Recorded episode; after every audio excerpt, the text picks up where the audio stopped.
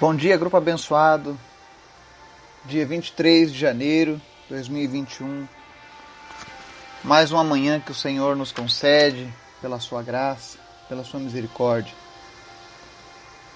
Bom dia para você que está nos acompanhando ao longo desses meses, que tem conhecido cada vez mais a palavra do Senhor, que tem perseverado que tem sido confrontado pela palavra de Deus, mas ainda assim tem permanecido fiel ao seu propósito.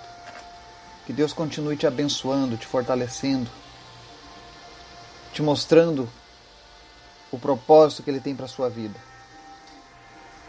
Você que está nos ouvindo pela primeira vez, seja bem-vindo. Que o Senhor esteja visitando você, que Ele esteja se revelando a você através da palavra, que você seja despertado para uma vida melhor com Deus. Quero agradecer a todos do grupo por cada dia que estamos juntos, pelas orações, pelo companheirismo, pela compreensão, pela paciência, enfim, que Deus continue abençoando vocês. Tá? Eu, particularmente, estou muito feliz porque eu sempre desejei fazer algo mais pelo próximo.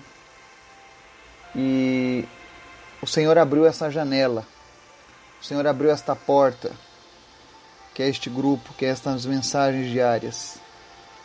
E com isso eu me sinto feliz em poder compartilhar aquilo que o Senhor tem me ensinado.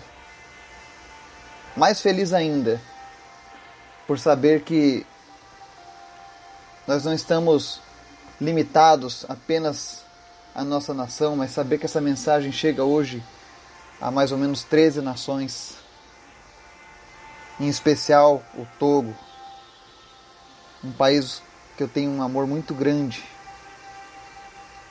graças aos bons exemplos que vêm de lá. Que Deus continue abençoando essa nação. Que Deus abençoe a nossa nação e cada nação que está recebendo essa mensagem. Nossos estudos se encontram lá no Spotify, no Google Podcasts. Também temos no Facebook. E se você precisar entrar em contato comigo, pode nos localizar no grupo Mais Que Vencedores, BR, lá no Instagram, ou, desculpe, no Telegram, ou pelo e-mail vargaslirio.gmail.com. Terei prazer em te responder, em falar contigo, tá? Nós estamos agora numa série de estudos sobre as cartas às igrejas do Apocalipse as igrejas que se localizavam na Ásia. E hoje nós vamos falar sobre a mensagem para a igreja de Sardes, lá em Apocalipse 3. Então esteja atento e que Deus possa falar ao seu coração. Mas antes disso, nós vamos ao nosso momento de oração. Obrigado, Pai, por essa manhã.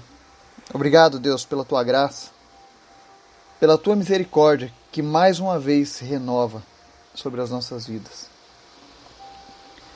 Eu oro, Senhor, nesse dia para que a tua paz, a tua tranquilidade visitem agora cada pessoa, Deus, que está nos ouvindo. Aquele que teve uma semana atribulada, que teve uma semana de lutas, que está cansado nesse dia de hoje. Em nome de Jesus, Senhor, venha revigorar as suas forças agora. Senhor, traz calma, traz mansidão na vida dessa pessoa. Que em nome de Jesus ela se sinta renovada para batalhar a próxima semana, Deus. Em nome de Jesus, toma conta, Senhor, do nosso espiritual. Toma conta, Senhor, do nosso emocional nesses tempos de pandemia. Quantas pessoas tirando as suas vidas por conta da depressão, por conta do medo do amanhã e principalmente, Senhor, por falta de um relacionamento contigo. Em nome de Jesus, nos ajuda, Senhor, a levar a tua mensagem, a arrebanhar as tuas ovelhas, Pai. Para que ninguém pereça, mas que todos encontrem a salvação em Ti, Senhor. Visita agora aqueles que sofrem da depressão, aqueles que estão pensando nesse momento em tirar a própria vida, em nome de Jesus. Fala, Senhor, com essa pessoa. Se revela para ela, Jesus, e mostra que ainda há esperança e que há poder no nome de Jesus. Nós repreendemos, a Deus, todo espírito de morte que age através da depressão, que que tem feito com que muitas pessoas cometam suicídio nessa pandemia. Em nome de Jesus, nós repreendemos essa força demoníaca, essa força das trevas. Nós declaramos que o Senhor é o Senhor da vida. Visita agora os hospitais, visita agora aqueles que estão solitários e repreende esse mal, Pai, em nome de Jesus. Eu te apresento, Senhor, as pessoas que nos acompanham do nosso grupo, os nossos irmãos, amigos, amigas. Visita cada um deles, supre cada uma das suas necessidades. Enche eles do teu espírito, Senhor. Usa, Senhor, essas vidas para a honra e glória do teu nome. Eu te apresento, Senhor, aqueles que estão lutando contra o câncer. Nós repreendemos agora toda a ação do câncer, nós declaramos cura sobre a tua vida. Apresento em especial Vinícius e a Grazi. Nós repreendemos todo o câncer. Nós ordenamos agora que toda raiz de câncer desapareça. Todos os caroços comecem a sumir em nome de Jesus, que não seja necessário nem ao menos quimioterapia na vida deles. Te apresentamos também, Senhor, o Bruno, o Francisco e a Lúcia, que estão lutando contra a Covid. Em nome de Jesus, repreende os efeitos nocivos dessa doença. Fortalece os seus organismos, fortalece os seus pulmões. Limpa, Deus, agora o organismo de toda infecção viral, ainda que não seja a Covid, mas repreendemos agora toda e qualquer enfermidade sobre a vida deles, em nome de Jesus. Nós te apresentamos também, Senhor, a tia Lourdes e a tia Suzana, que estão enfermas. Pedimos que o Teu Espírito Santo visite elas agora, Pai. E em nome de Jesus, que elas não se sintam sozinhas, que elas não se sintam abandonadas, mas que elas sintam a Tua presença. Espírito Santo comunica para cada um deles a nossa oração, o nosso sentimento, o nosso desejo. Em nome de Jesus. Eu quero te agradecer, meu Deus, pela vida do Gabriel e do Laurindo, pela evolução que eles têm tido, pelas melhoras a cada dia. Senhor, restaura a alegria, as esperanças, a força de vida que eles tinham. Em nome de Jesus. Repreende, meu Deus, os efeitos colaterais do tratamento, a tristeza, a apatia, a sensação de perda. Em nome de Jesus, nós repreendemos todos esses sentimentos agora na vida deles. E que em nome de Jesus eles experimentem a alegria que vem do Senhor, Pai. Meu Deus, renova a esperança do Gabriel e do Laurindo a cada dia. Também te apresento suas famílias, toma conta deles. Continua, meu Deus, dando graça, fortalecendo eles. Nos momentos de cansaço, Senhor, que o Senhor esteja revigorando eles. Nos momentos de tristeza, meu Deus, que o Senhor traga alegria aos seus corações, em nome de Jesus. Senhor, nós precisamos de Ti. Toma conta das nossas vidas. Nós te apresentamos os nossos familiares, os nossos filhos, os nossos pais. Toma conta de cada um deles em nome de Jesus, Pai. Te apresento também, Senhor, o orfanato lá em Togo, o Mercy Children's Home, Senhor, em nome de Jesus, visita essas crianças que estão à espera de uma família e tem misericórdia, Pai, que elas não se sintam abandonadas. Concede ao teu servo, o Nanaio, um amor sobrenatural, de maneira que, enquanto essas crianças não encontrarem uma família, elas possam se sentir supridas pelo cuidado dele. Pai, no nome de Jesus, leva o nosso abraço, leva o nosso amor, o nosso afeto a essas crianças lá em nome de Jesus. Como se nós pudéssemos abraçá-las nessa manhã. Que o Teu Espírito Santo visite elas, Pai. E console os seus coraçõezinhos. Senhor, em nome de Jesus, nos desperta para ajudar na Tua obra mais e mais. Nos leva, Deus, ao nosso limite no que diz respeito a ajudar ao próximo. Nos tira, Senhor, da zona de conforto a cada dia. Nos desafie, Senhor. Nos leve adiante. Que nós possamos compartilhar, Senhor, daquilo que o Senhor tem nos dado. Em nome de Jesus. Visita, Deus, essas crianças, não apenas naquele orfanato, mas em todos os orfanatos. E nos dá um coração, Senhor, disposto a ajudar a cada dia, Pai. Te apresento também, Senhor, em especial a vida do meu pai, o Napoleão, que está de aniversário hoje. Que o Senhor esteja abençoando ele. Que o Senhor esteja revelando a sua palavra ao coração dele, que ele ache graça diante de ti. E que o maior presente, Deus, que eu desejo para qualquer pessoa é a salvação. É elas terem uma vida contigo. E a tua palavra diz que quando tu age, ninguém pode impedir. Então eu te apresento a vida dele nessa manhã, Senhor. E peço que a tua salvação encontre ele. Tira toda a resistência, tira tudo aquilo, meu Deus, que não vem de ti, mas alcança o coração dele a cada dia. E continua abençoando ele, Deus. Dá sempre a ele esse coração bom, que ele continue, meu Deus, debaixo dos teus cuidados, em nome de Jesus. Abençoa, Deus, a minha família, os meus filhos, os filhos daqueles que nos ouvem, seus familiares, as nossas cidades, enfim, nós te entregamos tudo em tuas mãos, Pai. E te pedimos nessa manhã, fala conosco através da tua palavra, em nome de Jesus. Amém. O estudo de hoje é a carta à igreja de Sardes, está lá no livro de Apocalipse, capítulo 3, nós vamos ler do 1 ao 6, que diz assim: Ao anjo da igreja em Sardes, escreva: Estas são as palavras daquele que tem os sete Espíritos de Deus e as sete estrelas. Conheça as suas obras. Você tem fama de estar vivo, mas está morto. Esteja atento. Fortaleça o que resta e que estava para morrer, pois não achei suas obras perfeitas aos olhos do meu Deus. Lembre-se, portanto, do que você recebeu e ouviu Obedeça e arrependa-se. Mas se você não estiver atento, virei como um ladrão, e você não saberá a que hora virei contra você. No entanto, você tem aí em Sardes uns poucos que não contaminaram as suas vestes. Eles andarão comigo, vestidos de branco, pois são dignos. O vencedor será igualmente vestido de branco. Jamais apagarei o seu nome do livro da vida, mas o reconhecerei diante do meu Pai e dos seus anjos. Aquele que tem ouvidos, ouça o que o Espírito diz às igrejas. Amém? E amém. Quando João escreveu essa carta, Sardes, que era uma cidade da Lídia, era uma cidade rica, mas totalmente degenerada. Sua glória estava no passado e seus habitantes entregavam-se agora aos encantos de uma vida de luxúria e prazer. A igreja tornou-se como a cidade.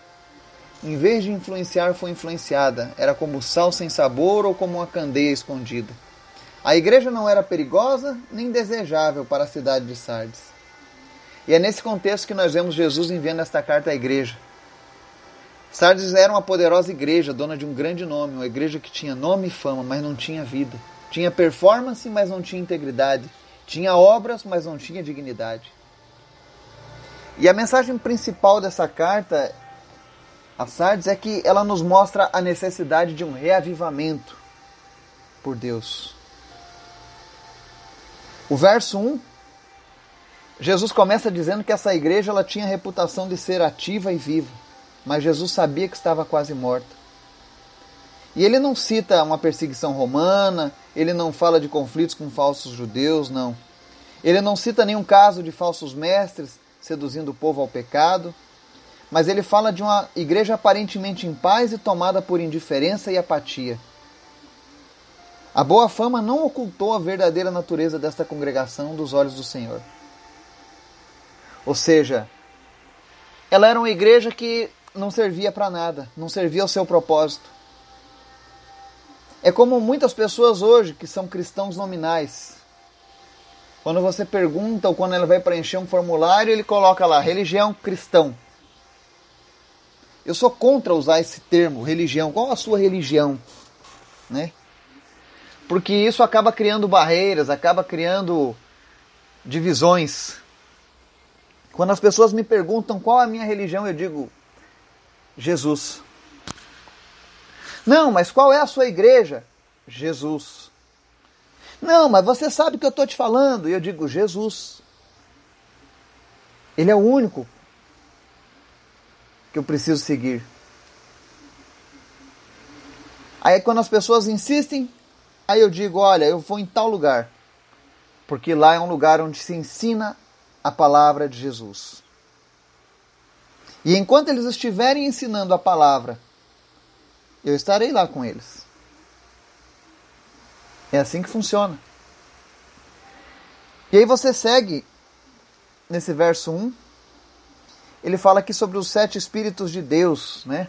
Quando Jesus se apresenta, ele diz assim: Estas são as palavras daquele que tem os sete espíritos de Deus e as sete estrelas, né? Para você entender, isso aqui é uma linguagem especial que é usada no livro de Apocalipse. Esses sete espíritos, existe um consenso entre a maioria dos estudiosos, eles se referem, na verdade, ao Espírito Santo de Deus. Porque o número sete, de acordo com a tradição judaica, ele significa plenitude. Então, quando fala aqui dos sete espíritos e como ele está falando ali da presença de Jesus, da Trindade, então ele se refere ao Espírito Santo em toda a sua força, em toda a sua plenitude, em toda a sua grandiosidade. Estava junto com Jesus, mostrando que ele está vendo as coisas que estão acontecendo. Essa cidade de Sardes, ela não existe mais. Hoje existe uma cidade próxima dela que é chamada de Sarte, que até 2005 era chamada de Sart Mahamud. Mas hoje existe só esse vilarejo de Sarte, próximo de onde era a antiga Sardes. Ela foi construída no passado, aliás, reconstruída pelo imperador Alexandre, e foi feita essa cidade em homenagem à deusa Cibele. Essa deusa era a padroeira da cidade de Sardes. Ela era uma padroeira na qual as pessoas acreditavam que tinha o poder de trazer os mortos de volta à vida. Então, quando você vê Jesus falando dessa igreja, tem fama de viva, mas está morta, eh, Jesus estava desafiando a divindade daquela cidade. Mostrando que somente quem pode trazer vida é Deus e ninguém mais. Ninguém mais tem esse poder de trazer os mortos de volta à vida. A igreja de Jesus, eu, você, nós somos mortos que fomos trazidos de volta à vida. E eu vou explicar por quê. A Bíblia diz que nós estávamos mortos em nossos delitos e pecados. O batismo, por exemplo, ele simboliza o nosso sepultamento para este mundo. Quando nós emergimos, levantamos da água, ele nos mostra a nossa simboliza a nossa ressurreição, a nova vida. Então nós somos mortos que voltaram à vida. Jesus nos deu a vida. Jesus me deu a vida. E aquela igreja, apesar dela ter no começo passado por esse mesmo por esse mesmo princípio, ela acabou se perdendo. Ela acabou ficando apática.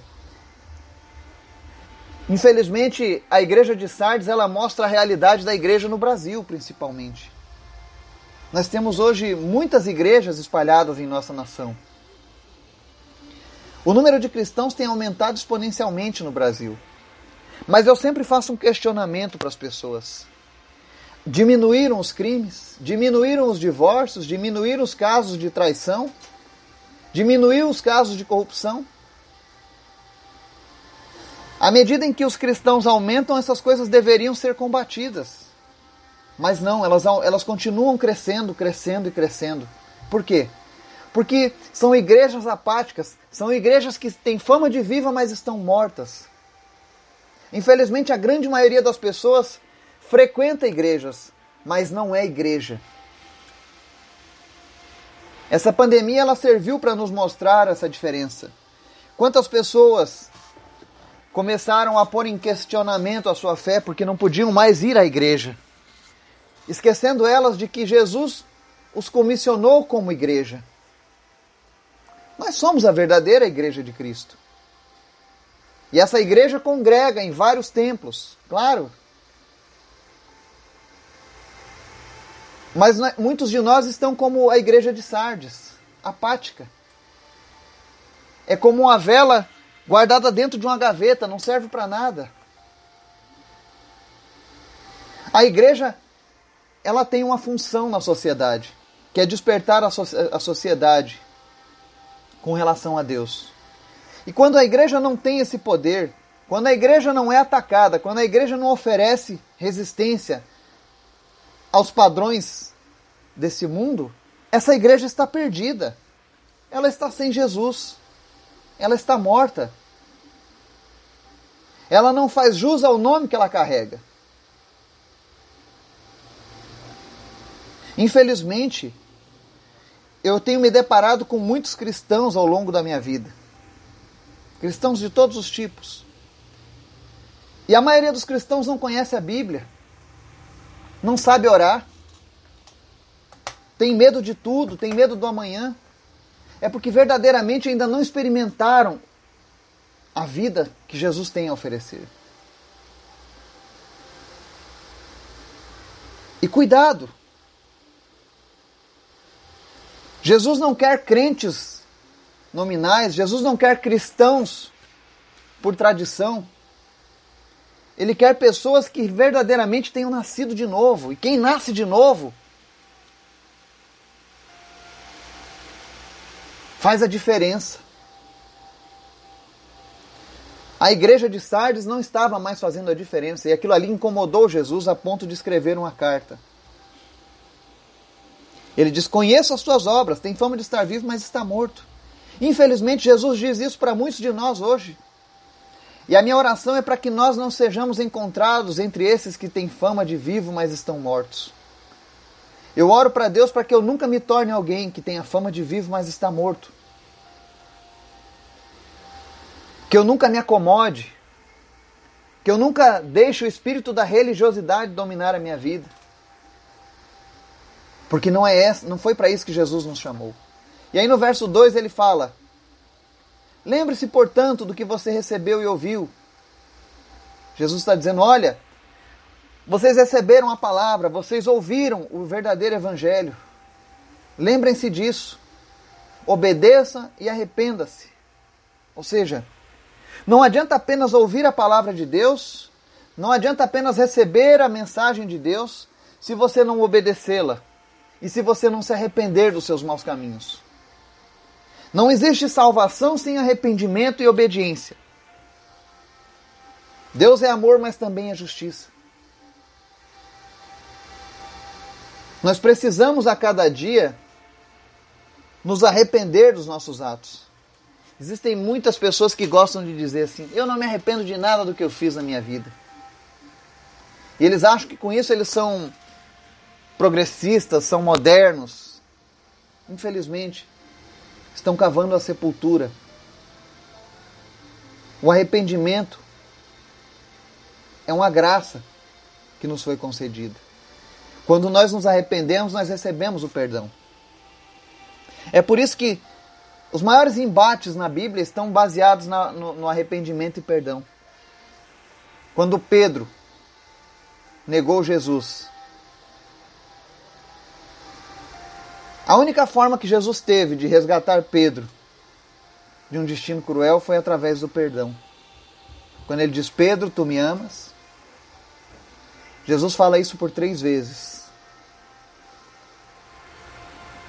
E no final, Pedro reconhece qual era o objetivo. Ele diz: Senhor, tu sabes.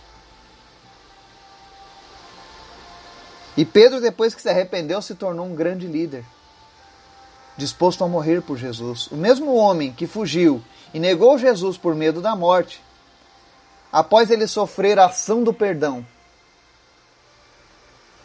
ele pediu para ser crucificado de cabeça para baixo, porque ele não era digno de morrer como Jesus. Então esse é o poder do perdão. E Jesus diz para a igreja de Sardes: arrependam-se. Arrependam-se. Arrependam-se. E ele diz: Eu virei como um ladrão, e você não saberá a hora que virei contra você. Por que, que Jesus disse aquilo? Hoje nós sabemos que Jesus fala que a igreja dele precisa estar preparada, a igreja no mundo, a igreja mundial. Nós precisamos estar preparados, vigilantes, porque não sabemos a hora em que Jesus voltará. E ele diz que voltará como um ladrão. Ele disse isso para nós. Mas no caso de Sardes, Jesus deixou essa mensagem porque ela tinha uma dupla, um duplo sentido. Primeiro, porque Sardes, no passado, era uma cidade famosa por sua fortificação. Ela possuía grandes muralhas, era super protegida. Tinha um grande poder bélico. Mas em 529 a.C., o rei Ciro da Pérsia venceu essa cidade. Eles sitiaram por 14 dias e numa das noites eles encontraram um buraco na muralha. E então entraram por aquele buraco e tomaram a cidade. E sabe qual foi a causa deles tomarem tão facilmente? A não vigilância do povo daquela cidade. Os membros da igreja de Sardes, quando ouviram essa carta, com certeza lembraram desse fracasso, porque por duas vezes aconteceu isso na história de Sardes. Perderam, foram vencidos por não vigiarem. E muitas vezes as pessoas fazem isso. Muitas vezes a gente acha que está andando com Deus e para de vigiar. Para de ser vigilante, entra em modo religião automática onde nós cumprimos preceitos religiosos, mas não cumprimos de verdade uma aliança com Deus, uma intimidade com Deus, uma vida com Deus. Eu sempre digo que viver com Jesus não é uma religião, é muito mais do que isso. É você viver de fato aquilo que foi proposto desde a criação. É você voltar ao verdadeiro padrão do ser humano. Então Sardes sabia o que é um ladrão pegar você desprevenido, porque duas vezes eles passaram por isso. Agora é interessante que no verso 2, com tudo isso que estava acontecendo naquela igreja, com toda essa repreensão, Jesus diz assim: Esteja atenta, fortaleça o que resta e o que estava para morrer, pois não achei suas obras perfeitas aos olhos do meu Deus. Ainda assim, Jesus disse: Olha, existe mais uma chance, se fortaleçam Existe um remanescente fiel. Ajudem essas pessoas que ainda são fiéis a mim, para que continuem seguindo nesse caminho. Porque no verso 4 ele diz assim: ó, No entanto, você tem aí em Sardes uns poucos que não contaminaram as suas vestes. Eles andarão comigo vestidos de branco, pois são dignos. É Jesus dizendo: Olha, existe um remanescente fiel. Eu lembro que na passagem de Elias, ele entra em desespero achando que ele era o último homem fiel a Deus. E aí Deus mostra que existiam outros profetas que também não se dobraram a Baal. Assim é nos nossos dias. Apesar de haver muitas pessoas como a igreja de Sardes, infelizmente, ainda existe um remanescente fiel que não se contaminou. E nós, como pessoas que estão conhecendo a palavra de Deus, nós temos a tarefa de ajudar essas pessoas a continuar seguindo, para que elas possam estar vestidas de branca, para que elas continuem andando com Jesus. E aí o verso 5 ele diz assim: O vencedor será igualmente vestido de branco. Jamais apagarei o seu nome do livro da vida, mas o reconhecerei diante do meu Pai e dos seus anjos. Aqui vem uma coisa muito interessante no verso 5. Jesus está dizendo que se verdadeiramente você foi salvo por Ele e você perseverou em andar nos caminhos de Jesus, você nunca vai ser, você nunca vai perder essa salvação, ou seja, o seu nome não será apagado do livro da vida. Toda vez que uma alma verdadeiramente se entrega para Jesus, a palavra diz que Deus vai lá e escreve o nosso nome no livro da vida. Mas eu não ouvi falar de uma borracha que apaga o nosso nome. Existem pessoas que não confiam na salvação em Jesus. A todo momento, quando elas cometem um deslize, meu Deus, perdi a salvação. E não funciona dessa maneira. Jesus conhece o nosso coração. Jesus sonda as nossas intenções. O salvo também peca. Não pense você, porque você foi salvo, você não pecará mais. A gente peca. A diferença é que nós não temos mais dese o desejo de pecar voluntariamente. Não existe mais uma intenção de pecar. Nós pecamos porque somos falhos, porque somos fracos, porque esse corpo é imperfeito, porque o mundo nos influencia também. Mas nós temos o poder do arrependimento, nós temos o poder de dizer não porque o Espírito Santo habita em nós. Então, você que entregou a sua vida a Jesus e que tem perseverado em andar nos seus caminhos, tenha certeza, o seu nome está escrito no livro da vida. E se você continuar andando assim, não permitindo que suas vestes sejam contaminadas, como a igreja de Sardes? A palavra diz que Jesus o reconhecerá diante do Pai e dos anjos. E aí ele encerra essa mensagem dizendo: Aquele que tem ouvidos, ouça o que o Espírito diz às igrejas. Apesar de ter sido uma carta para Sardes, essa palavra vale para todas as igrejas, para nós que estamos aqui hoje em 2021. Que Deus esteja nos abençoando, nos despertando por um verdadeiro avivamento. Que nós não sejamos cristãos religiosos apenas, de cumprir uma tradição, uma religião, mas nós sejamos cristãos em nossas atitudes, em nosso caráter, em nosso desejo de conhecer a Deus, em nosso desejo de fazer o reino de Deus conhecido. Que Deus nos abençoe, nos dê um dia em Sua presença. Em nome de Jesus. Amém.